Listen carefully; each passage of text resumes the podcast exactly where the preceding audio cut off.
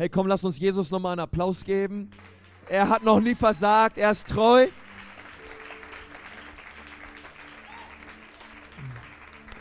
Vielen Dank, liebes Worship-Team, ihr seid richtig gut drauf.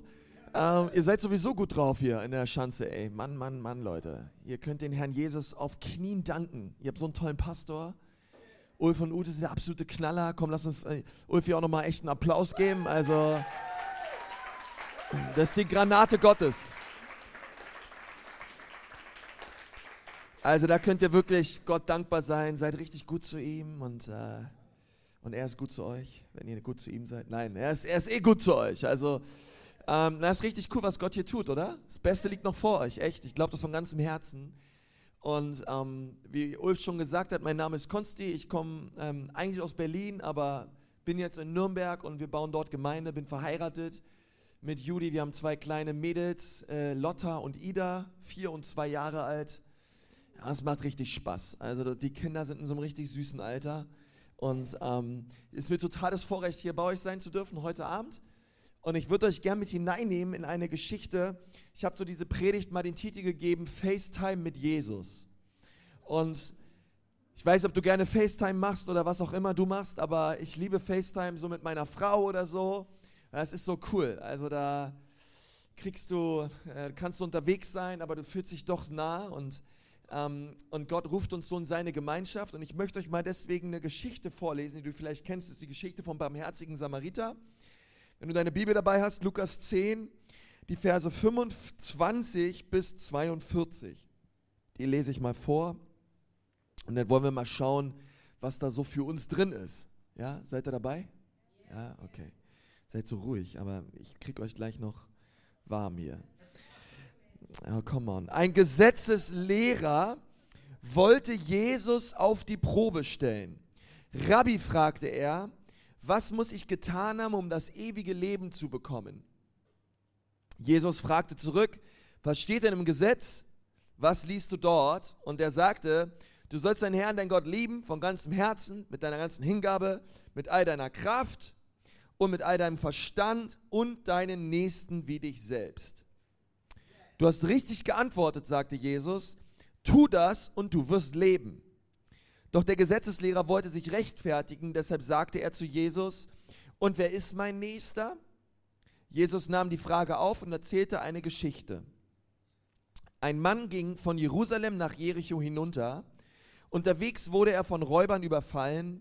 Sie nahmen ihn alles weg, schlugen ihn zusammen und ließen ihn halbtot liegen. Zufällig ging ein Priester den gleichen Weg hinunter. Er sah den Mann liegen und machte einen Bogen um ihn. Genauso verhielt sich auch ein Levit. Auch er machte einen großen Bogen um den Überfallenen. Schließlich näherte sich ein Samaritaner. Sagt mal alle, Halleluja, Halleluja. Endlich einer kommt der und hilft dir. Als er den Mann sah, empfand er tiefes Mitleid. Und er ging zu ihm hin, behandelte seine Wunden mit Öl und Wein und verband sie.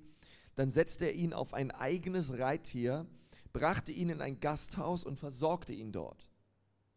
Am nächsten Morgen zog er zwei Denare aus seinem Geldbeutel, gab sie dem Wirt und sagte, kümmere dich um ihn, wenn du noch mehr brauchst, will ich es dir bezahlen, wenn ich zurückkomme. Was meinst du? fragte Jesus den Gesetzeslehrer, also der redet ja immer noch mit dem Gesetzeslehrer. Wer von den dreien hat als nächster an dem Überfallenen gehandelt? Der, der barmherzig war und ihm geholfen hat, erwiderte er. Dann geh und mach es ebenso, sagte Jesus. Vers 38. Gleich darauf eine Geschichte.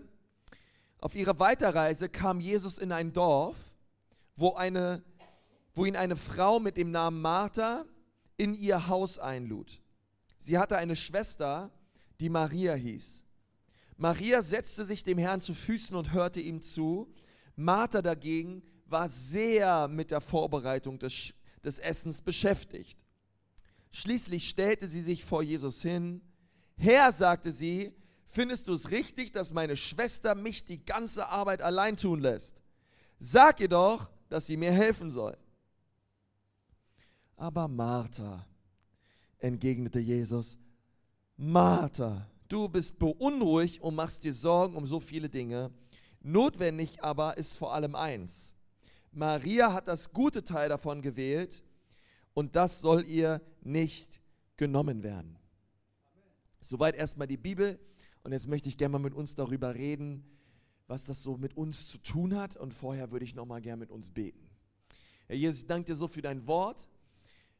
Ich danke dir so für diese Geschichte vom barmherzigen Samariter und auch von Maria und Martha, Jesus. Und wir bitten dich jetzt, Herr, dass du so durch diese Geschichten zu unseren Herzen sprichst und uns veränderst. In Jesu Namen. Amen. Amen. Ich habe mich so gefragt, ist irgendwer hier, der sagt, hey, Konsti, also ich, ich liebe Mathe und Physik. Ja, irgendwer da, der so, irgendwelche Mathematiker in the house? Physiker? Keiner? Keiner? Also ich weiß ja, dass ihr sympathisch seid, aber dass ihr so sympathisch seid. Also wo sind die? Nein, Quatsch. Wo sind die? Ja, da, da, da hinten, super. Noch irgendwer da vorne? Gut. Da, deine Frau oder deine Freundin zeigt auf dich? Oder, nee, okay. Ähm, weder noch. Ähm, äh, geben wir mal den, den Leuten hier einen Applaus, oder? Hier vorne und so. Also gute Sache. Ähm, meine langjährigen Observationen ähm, haben äh, ergeben, dass Mathematiker und Physiker äh, grundsätzlich tragfähige, gewissenhafte und äh, standhafte Persönlichkeiten sind. Ich weiß nicht, ob das auf euch zutrifft, aber ich sage euch nur eins, ich bin kein Mathematiker und auch kein Physiker. Also das, da habt ihr schon mal einen kleinen Einblick in meine eigene Seele. Ähm, und ich war oder auch nie gut drin. Auch nicht in der Schule, also das waren immer so meine, meine persönlichen Hassfächer, ähm, ohne gleich euch zu nahe treten zu wollen. Aber ich hatte so, bei uns gab es so darstellendes Spiel, ja, auf dem Gymnasium, keine Ahnung, ob das es hier gibt. Oder ich hatte Sportleistungskurs und Englisch, ja, also das war so, so richtiges Mogel-Abi. Ähm, aber durch diese ganzen naturwissenschaftlichen Fächer musste ich auch irgendwie kommen. Und ich bin auch immer richtig gut durchgekommen, weil ich habe immer abgeschrieben. Immer geschummelt. Also aber volle Latte, ne? immer abgeschrieben. Mein Motto war immer, du musst nicht gut sein in der Schule, du musst nur neben Leuten sitzen, die gut sind. Ähm, und äh, du brauchst gar nicht so gucken, ja, also und, und mich richten, du hast auch deine Baustellen, ja, also wir, wir alle haben die Herrlichkeit Gottes verpasst, ja, und sind Sünder, okay. Also ich kann dich beruhigen, ich bin jetzt Pastor und schreibe nicht mehr ab, weil ich bin auch nicht mehr in der Schule. Ähm, ist alles gut, okay, aber wir alle haben unsere Baustellen, oder? Okay. Ähm, und von daher war das bei mir immer so, keine Ahnung, ich hatte denn Physik im, im Abitur mündlich, ja, das war für mich Horror weil da ging mündlich ging ja dann gar nichts. Also da konntest du auch von keinem abschreiben.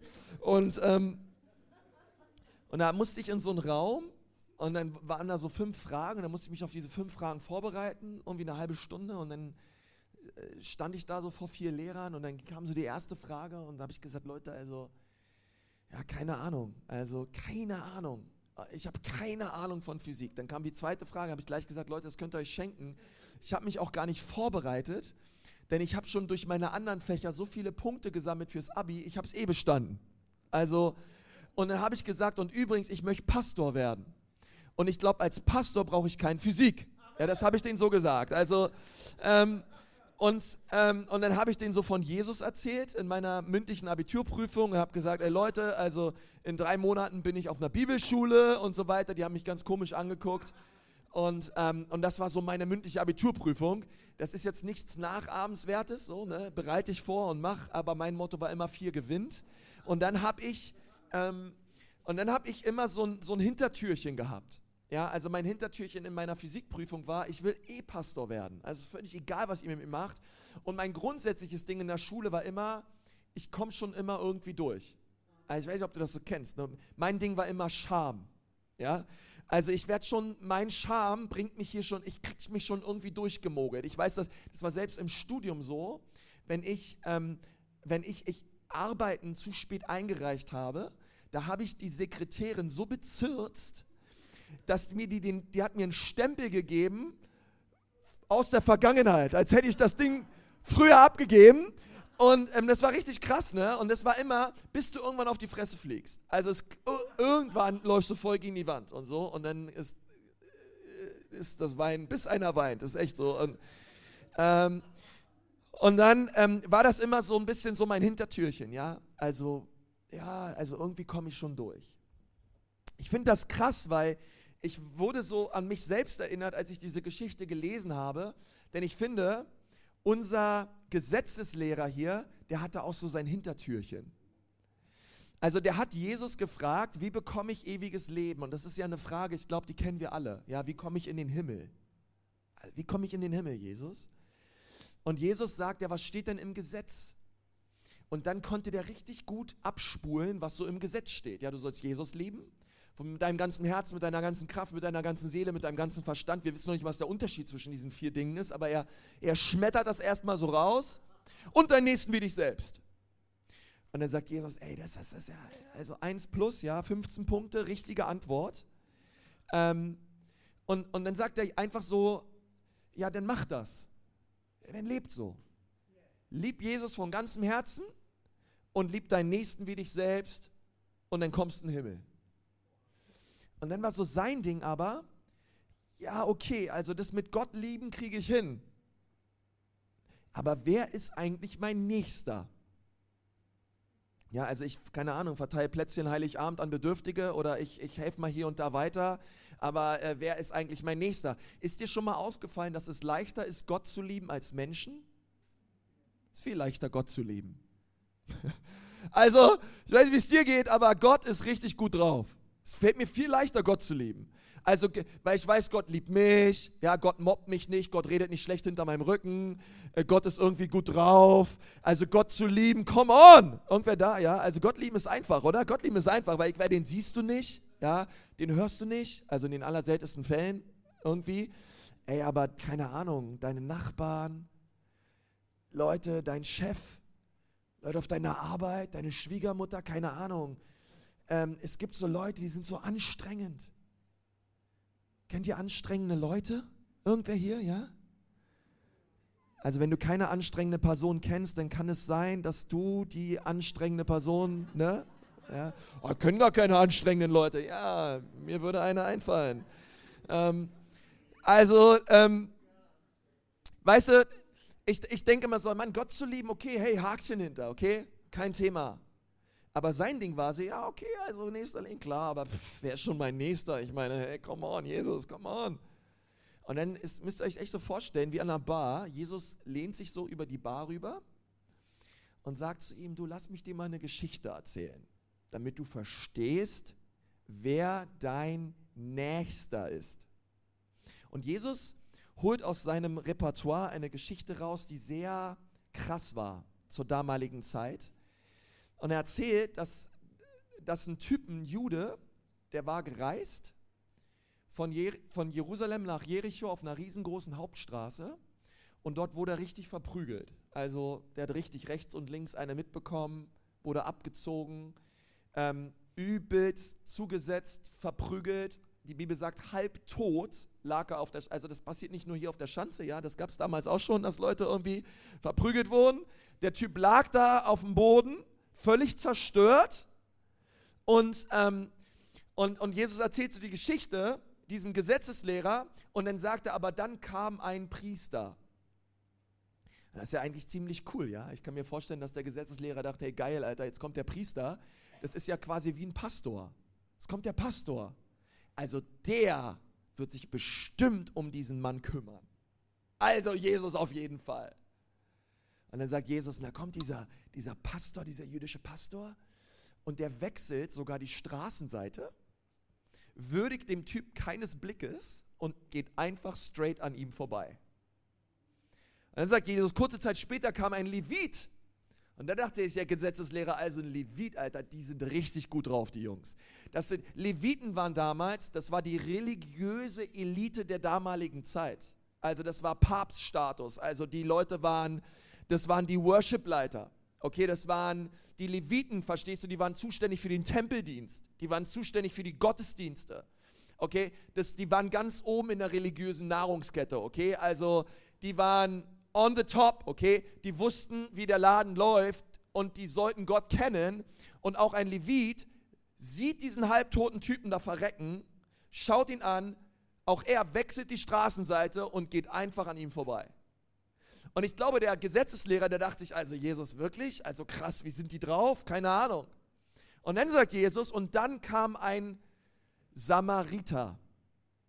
Und ich glaube, als der das schon ausgesprochen hat, da zog sich in diesem Gesetzeslehrer innerlich alles zusammen. Weil ihr müsst wissen, so Samaritaner, das waren so Leute, die waren total gehasst in der damaligen jüdischen Gesellschaft. Ein kurzer Hintergrund, kurzer Exkurs. Gott hat zu seinem Volk gesagt, hey Leute, ich will, dass ihr als jüdisches Volk zusammenbleibt. Ich will, dass ihr eine Family bleibt. Ich möchte nicht, dass ihr Leute, Frauen, Männer heiratet aus anderen Stämmen, also aus anderen Ländern, die andere Götter haben, sondern ich möchte, dass ein Jude einen Juden heiratet. Bitte, ihr Lieben, sagt Gott, bitte bleibt einfach zusammen. Okay? Und dann war es damals so, dass die Assyrer eingemarschiert sind nach Jerusalem und die haben die Juden gefangen genommen und ins Exil verschleppt, nach Babylonien. Und dort waren sie viele, viele Jahre, viele Jahrzehnte im Exil. Und dann haben die jüdischen Männer angefangen, babylonische Frauen zu heiraten. Und die babylonischen Frauen haben angefangen, jüdische Männer zu heiraten. Oder andersrum, jüdische Frauen, babylonische Männer, babylonische Männer, jüdische Frauen und so weiter und so fort. Und die haben sich vermischt. Und dann war es irgendwann Exodus, Auszug, wieder zurück nach Israel. Und dann sind die alle wieder zurück. Und dann haben die Juden gesagt, ey, ihr, die ihr jetzt babylonische Leute geheiratet habt, ihr könnt nicht mehr mit uns zurück. Ihr könnt nicht da leben, wo wir leben, denn ihr habt gegen Gottes Gesetz verstoßen. Also machen wir für euch so ein Special Area, so ein eigenes Bundesland, das nennen wir Samaria. Und da müsst ihr euren eigenen Tempel bauen und da schieben wir euch ab. Okay? Und das war damals so. Also, und, und verstehst du, mit Samaritanern hat man nicht, keiner, mit denen hat man nicht verkehrt, mit denen hat man keine Geschäfte gemacht, mit denen hat man keine Selfies gemacht, verstehst du, und gepostet oder so. Die, die Samaritaner, die waren, die waren zutiefst verabscheut, gehasst. Und Jesus bringt gerade dem Gesetzeslehrer, also auch ein, einer aus der jüdisch-religiösen Elite, dieses Beispiel und sagt aber, dieser Samaritaner, der war gut drauf der hat diesen Halbtoten gesehen, der ist direkt auf ihn zu, der hat seine Wunden behandelt mit Öl, mit, mit, mit, mit, mit, mit, mit Wein, hat seine, hat seine äh, Verband ausgepackt, hat ihn auf sein eigenes Reittier gelegt, ist mit dem ins nächste Hotel, hat ihm dort ein Zimmer gebucht, hat zu dem Hotel da gesagt, hey Leute, kümmert euch um den und was immer er braucht und was immer ihr braucht, ihr könnt einfach alles kaufen und ich werde alles bezahlen. Ich komme nach drei Tagen wieder und dann, Leute, was immer ihr ausgegeben habt für ihn, ich werde alles begleichen. Und dann stellt Jesus eine sehr interessante Frage. Er sagt, welcher von den dreien, also der Priester, der Levit oder der Samariter, wer hat als ein Nächster gehandelt? Ist interessant, er hat nicht gesagt, wer war sein Nächster, sondern wer hat wie ein Nächster gehandelt. Er hat nicht gefragt, wer war sein Mitmensch, sondern wer war mitmenschlich. Und der, und der Gesetzeslehrer, der schaut Jesus an und der sagt, ah, der, der die Barmherzigkeit an ihm erwiesen hat. Das ist interessant, der sagt noch nicht mal der Samaritaner. Warum nicht? Weil er ihn so gehasst, dass er noch nicht mal Samaritaner aussprechen wollte der, der barmherzig mit ihm war. Und dann schaut Jesus an, klopft auf die Theke und sagt, hey, 15 Punkte, richtig. Sei einfach so wie der barmherzige Samaritaner und du wirst leben und du kommst in den Himmel. Clappy, clappy, clappy, alles cool. Und der Gesetzeslehrer hört das und als allernächstes, sofort im nächsten Vers, lesen wir auf einmal eine völlig andere Geschichte. Und ich finde es so krass, weil ehrlich gesagt, wir könnten jetzt hier aufhören. Und ich könnte sagen, also Leute, ab heute, ja, strengen wir uns alle an und wir sind wieder barmherzige Samariter. Okay? Also wenn dir jemand einen Mittelfinger zeigt, dann zeigst du hm, kein Mittelfinger zurück, ein Peace zurück oder ein Ich segne dich. Ja. Ähm, äh, wenn Leute die, die, die, dich, dich, dich schlagen, dann, keine Ahnung, hältst du die andere Wange hin und äh, wir, wir, wir, wir, wir, keine Ahnung, wir, wir geben unser Allerbestes, uns um Menschen zu kümmern und Menschen zu dienen und Menschen zu segnen. Lasst uns ab heute eine barmherzige Samaritaner-Church sein. Also ab heute heißen wir Mercy Church, okay? Und wir geben alle unser Allerbestes darin, barmherzig zu sein. Und wehe, jemand von euch läuft an irgendeinem vorbei. Lasst uns unser Allerbestes darin gehen, barmherzig zu sein. Und wenn wir das tun, dann sollen wir errettet werden. Und wir sagen alle Amen, gehen nach Hause und nächste Woche kommen wir wieder, Open Mic. Jeder erzählt, was er so erlebt hat in seiner Barmherzigkeitsreise den letzten sieben Tage. Und wie viele Leute wir gerettet haben und in irgendwelche Hotels untergebracht haben oder Krankenhäuser oder so. Das ist ein Ansatz. Und ich dachte immer früher so, ja, das ist das, was Jesus von mir will. Er will, dass ich wieder barmherzige Samariter bin. Dann aber habe ich die Geschichte weitergelesen, Vers 38. Und da passiert was ganz Interessantes, denn auf einmal befinden wir uns in einem Wohnzimmer bei Maria und Martha, ja, M und M, Maria und Martha. Beide ähm, waren Schwestern. Maria war die jüngere und Martha war die ältere. Ja, ich habe auch zwei ältere Schwestern. Die gehen ab. Ja, Martha Martha war sehr produktiv. Also Martha war fleißig. Ja, Martha in, in Frankenland würden wir sagen, die war am Rödeln. Ja, die war am Schaffen, die war am Arbeiten, die war, äh, keine Ahnung, sie, sie, sie, Jesus kam und sie wusste, hey Jesus, du bist ja irgendwie Gott und ich muss alles schön sauber machen, ich muss mich um alles kümmern. Also Gott kommt in mein Haus, da soll es ordentlich sein, da soll alles vorbereitet sein. Ich gehe in die Küche, keine Ahnung, heute gibt es Kaiserschmarrn mit mit, mit Vanilleeis und dazu den besten Flat White und es wird einfach herrlich. Jesus kommt, ich werde alles picobello vorbereiten. Ach, das wird einfach nur herrlich. Und Mary, die saß einfach da bei Jesus, so im Wohnzimmer, so Wohnzimmer Mary. Verstehst du? Die hatte da so ihren ein Quadratmeter Teppich vor Jesus und die hat einfach nur Zeit mit Jesus verbracht. Und da kannst du dir mal vorstellen, bei zwei Schwestern, was da abging. Wenn denn Martha ja, kommt völlig aufgebracht zu Jesus und sagt, Jesus, was geht ab? Siehst du nicht, was meine Schwester da tut? Die chillt einfach mit dir, die hängt da einfach mit dir ab und ich bin hier mit dem ganzen Haushalt beschäftigt. Bitte sag meiner kleinen Schwester, dass sie mir helfen soll. Schließlich bist du Gott, Mann. Wir müssen Dinge für dich tun. Wir müssen uns um dich kümmern. Wir müssen aufräumen und leisten und dienen und machen und tun. Sag ihr jetzt, dass sie aufstehen soll. Und Jesus ist ja so cool, oder? Ja, Jesus ist immer cool. Weil Jesus, Jesus, Jesus schaut, schaut, schaut Martha so an und sagt, hey Martha, also ich kann mir das echt so vorstellen, dass er sagt, Martha, Martha. Das werde ich nicht tun. Ich finde das voll cool, dass Mary hier bei mir ist. Ich finde das voll schön. Die nimmt sich so richtig Zeit für mich. Und wir sind gerade so cool am Quatschen und sie öffnet ihr Herz und ich kann ihr zeigen, wie, wie sehr Gott sie liebt. Und ich werde ihr jetzt nicht sagen, dass sie aufstehen soll und mit dir in die Küche gehen soll. Sondern ich, ich habe gerade FaceTime mit Mary. Und ich finde, wir haben eine richtig starke Zeit. Und, und, und, und das, das lasse ich mir jetzt nicht von dir nehmen. Und werde ihr auch nicht sagen, aufzustehen. Das Interessante ist bei diesen beiden Geschichten, dass ich mir die Frage gestellt habe, also das eine ist die Geschichte vom barmherzigen Samariter, das andere ist die M&M-Geschichte, okay, Martha, Mary, Jesus und all das. Wer war eigentlich mehr wie der barmherzige Samariter? Mary oder Martha? Ja, natürlich Martha. Martha hat sich gekümmert. Martha hat gedient. Martha war am Schaffen, am Leisten, am Tun. Mary, Mary war nicht wie der gute Samariter. Mary war wie der böse Samariter der faule Samariter, der bequeme, Mar der chillige Mar Samariter, okay? Aber also nicht der gute Samariter, weil sonst hätte sie sich ja gefälligst um Jesus gekümmert, denn das ist das, was ein guter, barmherziger Samariter nun mal tut. Er kümmert sich um Menschen. Und dann sagt Jesus, was sehr interessant ist. Er sagt, hey Martha, weißt du was? Eins ist wichtig. Nur eins ist wichtig.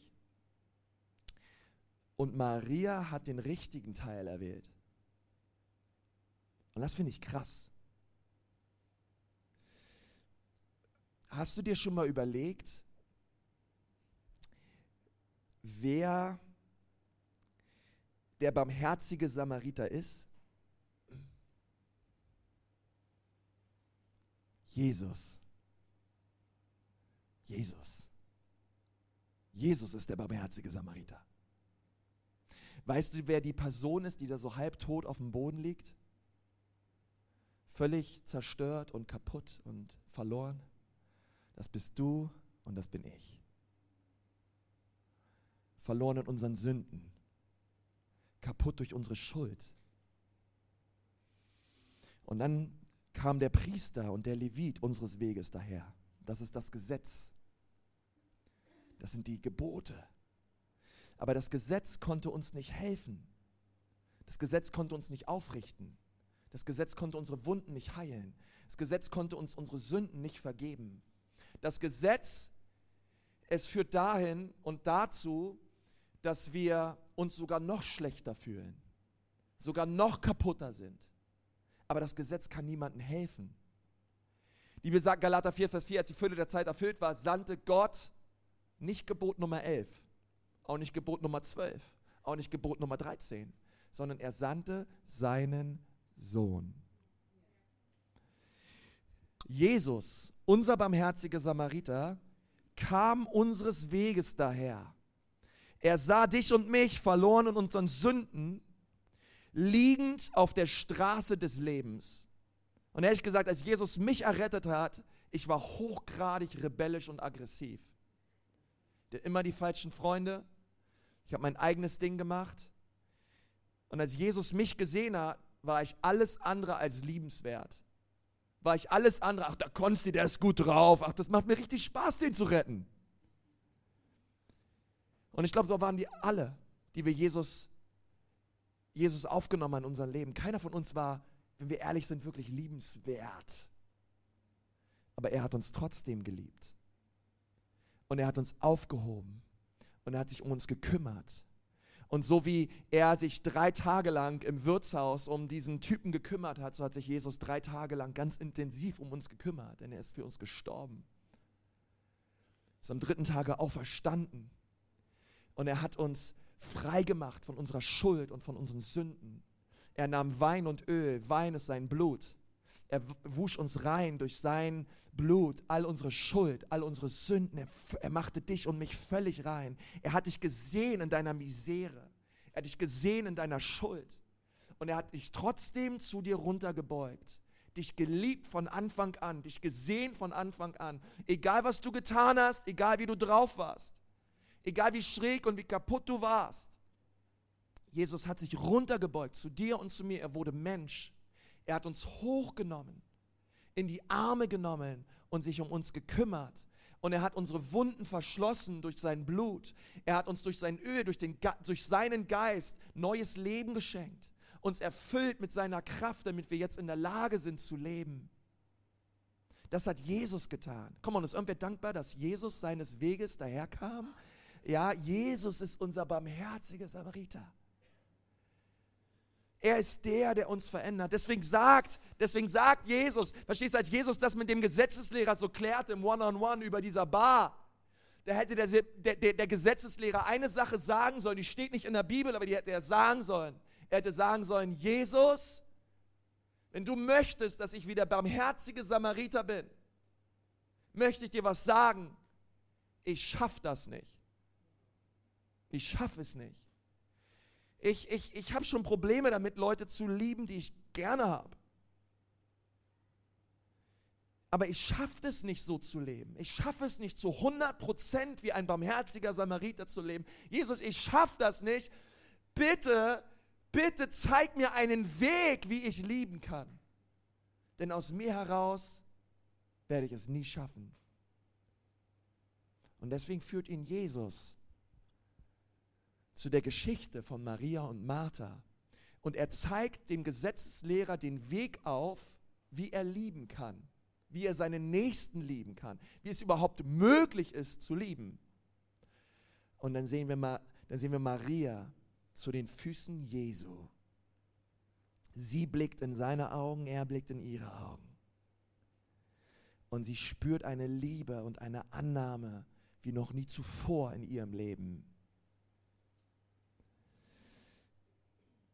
In Johannes 13, Vers 34 steht, ein neues Gebot gebe ich euch, dass ihr einander lieben sollt, damit wie ich euch geliebt habe, auch ihr einander liebt.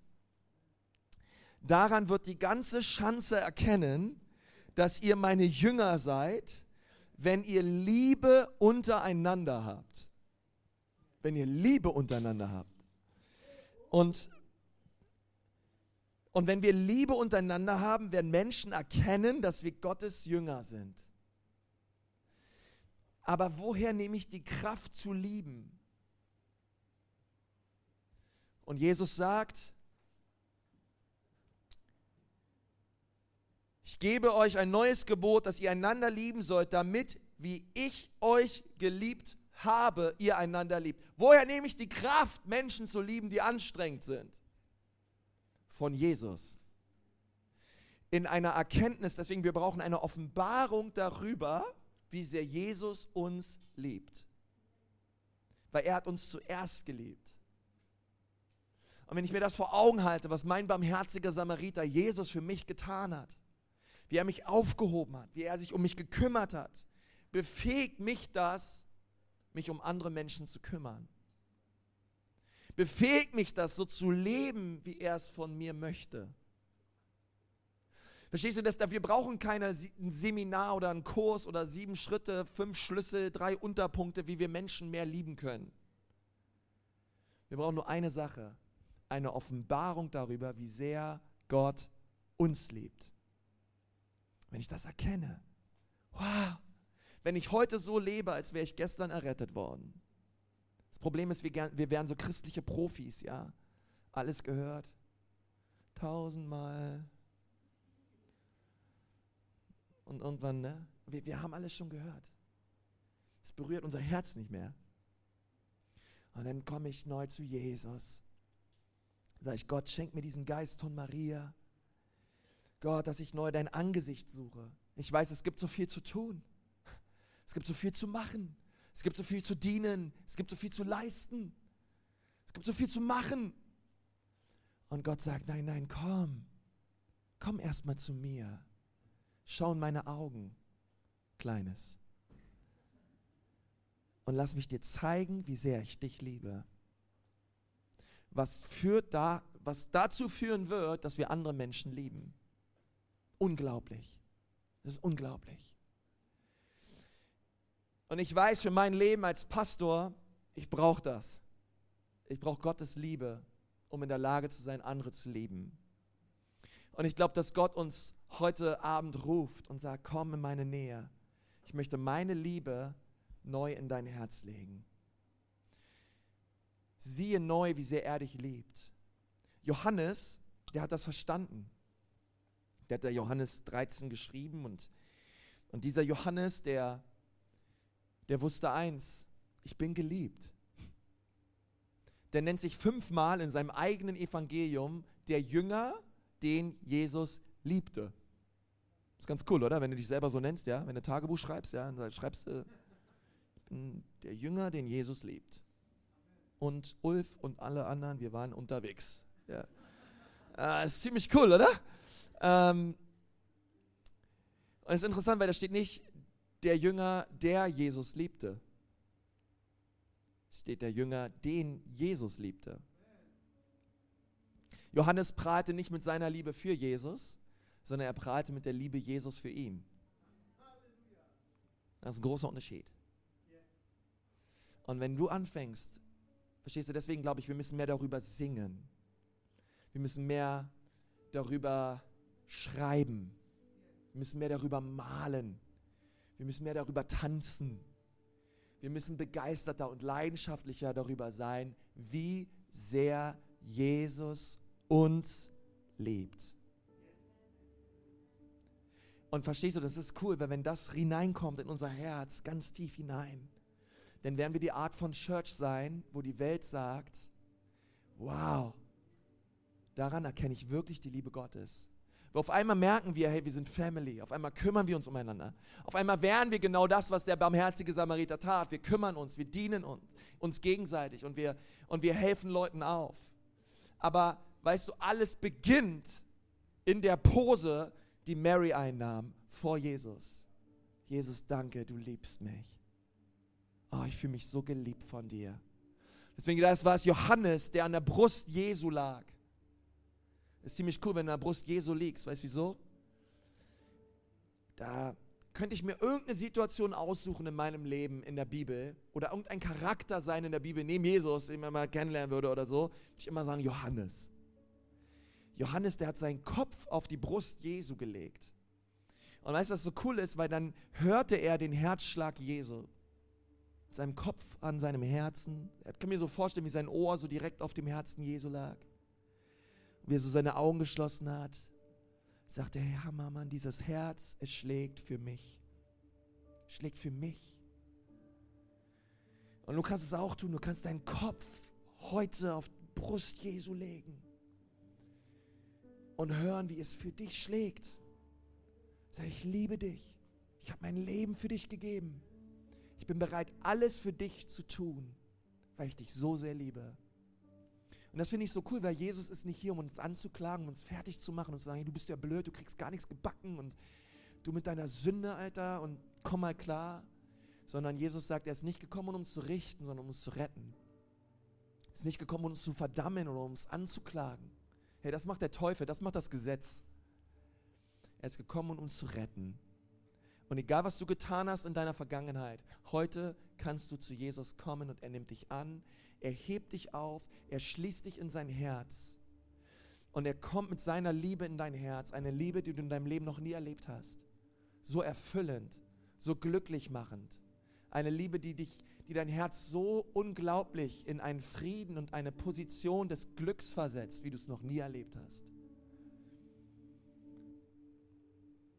Das kannst du erleben, wenn du dein Leben Jesus schenkst. Er wäscht dich rein von deiner Schuld, er wäscht dich rein von deiner Sünde und du wirst ein völlig neuer Mensch. Egal, was du getan hast. Jesus kommt schon damit klar. Lass uns mal die Augen schließen. Ich möchte gerne mit uns beten. Herr Jesus, wir danken dir, dass du bist, wie du bist. Du bist herrlich, du bist wunderbar. Niemand kommt dir gleich. Du bist ein, ein atemberaubender Gott. Niemand ist so menschenverliebt wie du, Jesus. Und niemand sagt so Ja zu uns wie du. Du kennst die Tiefen unserer Seele. Du kennst unsere Abgründe. Du weißt, was wir tun, wenn uns keiner sieht. Und trotzdem hast du dich entschieden, uns zu lieben und uns zu retten. Und wir danken dir dafür, Jesus. Danke, dass wir kommen dürfen, wie wir sind. Und ich möchte dich so einladen heute Abend, komm wie du bist, komm zu Jesus. Er steht vor dir, er reicht dir seinen Arm und er sagt, hey, weißt du was, auch dich möchte ich aufheben von der Straße deines Lebens. Du musst da nicht liegen bleiben in deinem halbtoten Zustand. Du musst da nicht liegen bleiben in deiner Schuld und in deiner Sünde. Ich komme deines Weges daher und ich möchte dich aufrichten. Ich möchte dich reinwaschen und ich möchte dich stärken, weil ich dich so liebe. Herr, wenn du das gerne möchtest, du möchtest Jesus gerne einladen, dann kannst du das erleben, dort wo du sitzt auf deinem Platz. Du brauchst dafür nicht hier nach vorne kommen oder aufstehen, sondern ich möchte gerne für dich beten. Ich möchte dich gerne segnen für diesen Entschluss, heute zu Jesus zu kommen. Herr, wenn du das gerne möchtest und sagst, ja Pastor, heute komme ich zu Jesus, heute mache ich ganze Sache mit ihm. Ich laufe in seinen Arm, weil ich weiß, dass ich ihn brauche. Hey, dort wo du sitzt, heb doch mal deine Hand und sag, ja, hier bin ich. Jesus, ich komme zu dir. Tut mir leid, dass ich von dir weggelaufen bin, aber heute komme ich zu dir. Wer ist alles da? Danke, deine Hand habe ich gesehen. Sind noch mehr? Deine Hand sehe ich auch. Deine Hand hier vorne sehe ich auch. Super. Noch mehr Leute, super. Ihre Hand sehe ich auch. Sagen, Jesus, ich komme zu dir. Hey, super Entscheidung. Super, super Entscheidung. Jesus, ich danke dir so für die Hände, die hochgehen und auch die Menschen, die sich gerade so innerlich melden, Herr. Vater, ich bete, dass du diese Menschen jetzt berührst, Vater, mit deiner Liebe und dass du einen Tag der Erneuerung und der Veränderung und des Heils einläutest jetzt in ihrem Leben. Wir dir, Gott, dass du real bist, dass du kein Hirngespenst bist, dass du kein nettes, der keine nette Geschichte bist oder irgendwas Fiktives, sondern du bist real. Du bist greifbar. Du bist der Gott, der in unser Leben hineinkommt und von Minus zum Plus macht. Und Gott, wir beten, dass du es tust, Herr, in dem Leben von diesen Menschen, Herr. Wir segnen sie als ganze Church. Im Geist legen wir ihnen unsere Hand auf, Vater, und wir segnen sie mit deinem Heil, mit deinem Frieden und mit deiner, mit deiner Kraft und mit deiner Vergebung in Jesu wunderbaren Namen. Und wir danken dir, Gott, dass du ein, ein Werk deiner Größe und deiner Macht an ihnen verrichtest. Gott, wie du es nur kannst, in Jesu wunderbaren Namen. Und wir geben dir dafür all die Ehre. Amen. Amen. Amen. Hey, komm, lass uns Jesus mal Danke sagen für diese Menschen. Ist wunderbar. Es ist eine richtig starke Entscheidung. Komm, lass uns nochmal zusammen aufstehen. Lass Jesus nochmal die Ehre geben, einfach ihn nochmal preisen, das so festmachen. Lass uns sagen, Gott, wir kommen zu dir. Wir halten dir unsere Herzen hin. Ich möchte neu dich erleben. Ich möchte neu Zeit mit dir verbringen, weil du bist ein wunderbarer, guter Gott. Und ich möchte dich suchen, Herr, von ganzem Herzen. Komm, lass uns ihn anbeten, er ist da.